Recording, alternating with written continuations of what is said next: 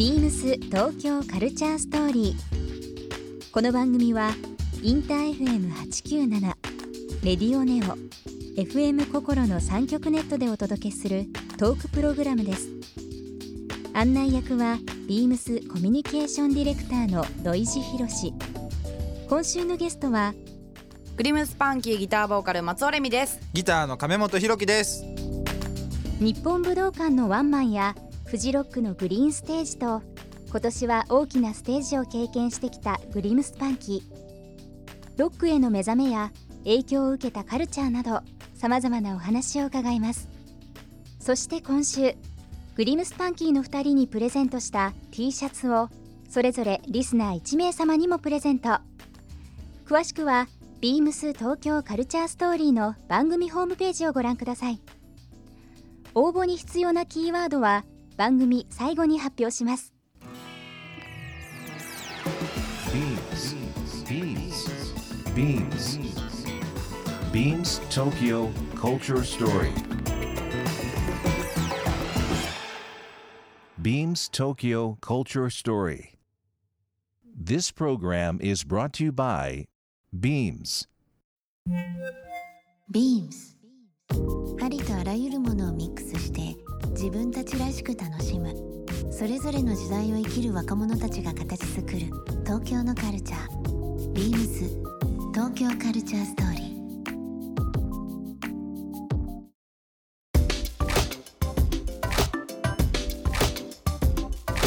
あのー曲のフレーズとか歌詞とかはい。はもちろんそうなんですけど、やっぱり音楽ってその喜怒哀楽すべてに響くじゃないですか。はいそうですね。ね、だからまあ呼吸みたいなもんなんで、はい。本当にまああのそれにさらにまあ今日今週も話してますけど、二人の人柄がすごいいいから。ありがとうございます。なんか もっともっとあのちょっとファンになりそうです。ありがとうございます。なんかさっきあの亀本さんその漫画の話させていただきましたけども、松尾さんの方は、はい今日もねすごく可愛い服着てがとうございますらっしゃいますけど。目が目がチカチカする古着がお好きなんですはい古ね。着が本当に大好きで昔から。はい昔から好きで、あのやっぱ古着を好きになったきっかけもロックを好きになったからうん。好きになったっていうこう流れがありまして、うんそのまず私がそのロックを好きになった時にあのじゃあビートルズだったりとかそういうものを好きになって。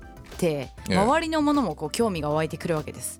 でビートルズは例えば誰々と付き合っていたとか、うん。えービートルズはなんでこんなファッションしていたかでビートルズの周りにはどんなアート集団がいたかとかいろいろそういう情報をこう調べていくとやっぱりすごくファッションとまあカルチャーロックはカルチャーとともに生きているなっていうのが分かってきて、でそこからそのじゃあ私はこういう音が好きだからこういう音をパッと見街を歩いてるだけでこういうロックが好きですって、うん。えー伝えられるなんか一つの手段ってやっぱそのじゃあ 60s が好きだったら 60s っぽい服を着たりとか、うんえーなんかそういう表現方法も素敵だなと思い始めてそうですね。高校あたりから古着にどんどんどんどんのめり込んでいきました。なるほどね。はい。なんかあの古着まあ今もまた再度こう、うんうん。古着ブームじゃないですけどね。まああの僕は原宿にオフィスありますけども、原宿もすごい有名なはい。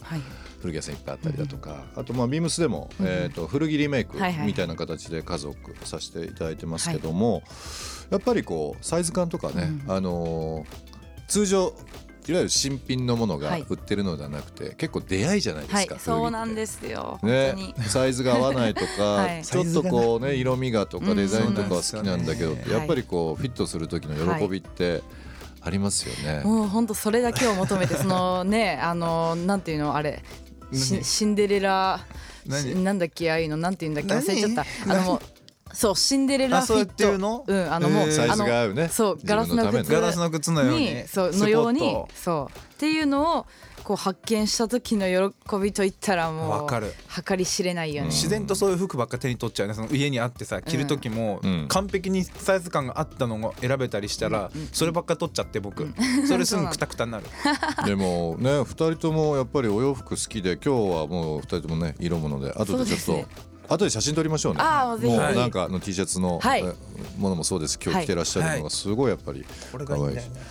古着屋さんって、はい。まあ、忙しくて結構こうねツアーで回られたりとかされてると思うんですけど、東京でも結構行ったりしますか？行きます行きます、うん。もうあのー下北高円寺町田とか。そうです。この辺とか。高円原宿寺も行く好き原宿。原宿も行くしあと中目とか、うんうん。あと吉祥寺とか、あそうか。吉祥寺もね、ありますもんね。そうですねいろいろこうとにかくいろんな店に行って、うん、うん値段とかも関係なくもう宝探しをするのがすごい好きですね。宝探しね、はい。い、いですよね、うん本当に。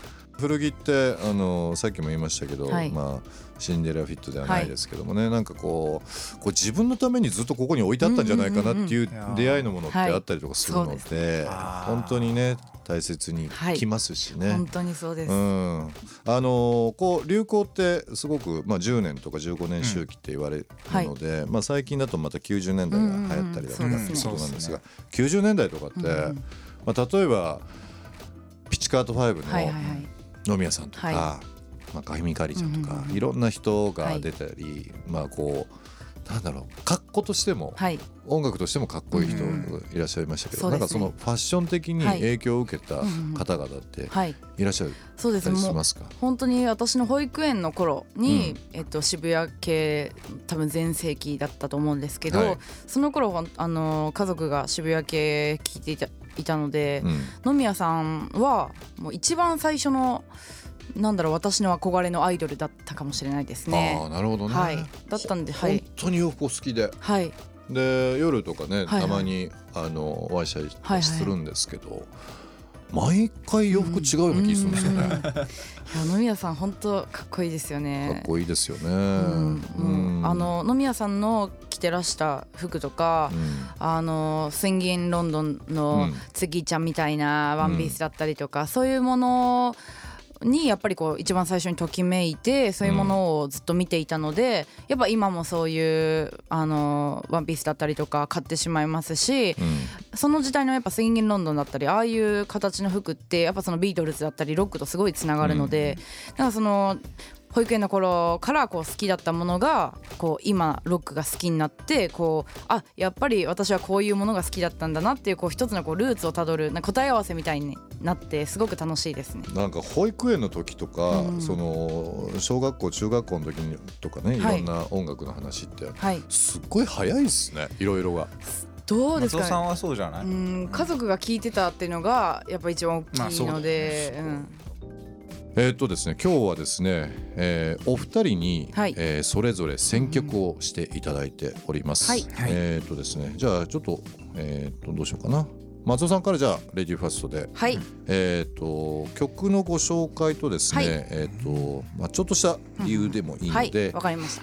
お願いしてもよろしいですか？えー私が今日選んだのは、まあ、最近すごく面白いなと思って聴いている、えールシール・ファーズというミュージシャンで「えー Between As to I Saw You」という曲です。で、えっと、この曲をなぜ選んだかというと、まあ、このルシール・ファーズっていうあのバンドは、えっとまあ、まあ、アメリカのバンドなんですけれど例えばすごく分かりやすいところで言うとビートルズだったりとか、まあ、あのそういう、えー UK にも影響を受けているしとてもこうサーフなアメリカンなところもあるしすごくこう面白い曲によっていろいろあるんですけどこの今日選んだ曲っていうのはあのとてもこうアメリカの部分を持ちつつも、えーオマージュされている部分が全部 UK ほとんど UK っていう面白さがあるなって思っていて例えばビートルズだったりとかあと、えー途中でザ・フーの「クイックワン」って曲がザ・フーの中であるんですけどそのこう一部分をオマージュしたようなところが出てきたりだとか最近で言うとテンプルズみたいなとてもこうサイケデリックロック、うん、60年代70年代の、えー音をリスペクトしていたりとかいろんなものがごちゃ混ぜ本当にごちゃ混ぜの、えーオマージュ大会みたいになっていてそういうロックが好きな人はもう大好物なんじゃないかなと思って選びました。ビームス東京カルチャーストーリーグリムスパンキーの2人にプレゼントした T シャツをそれぞれリスナー1名様にもプレゼント応募に必要なキーワード「グリム」を記載し番組メールアドレス beams897 アットマークインター FM.jp までご応募ください。T シャツのデザインやサイズなど詳しくは番組ホームページをご覧ください。Beams ビームス原宿ショップマネージャー長谷川和孝です。ビームス原宿では10月14日までアウトドアファッション雑誌アウトスタンディングのポップアップショップを開催中です。本誌の中で紹介されたアイテムをご覧いただけるほか、創刊7周年を迎えるアウトスタンディングのバックナンバーも揃います。今最も旬なアウトドアスタイルをぜひご覧ください。beams 東京カルチャーストーリー Beams Tokyo Culture Story. This program was brought to you by Beams.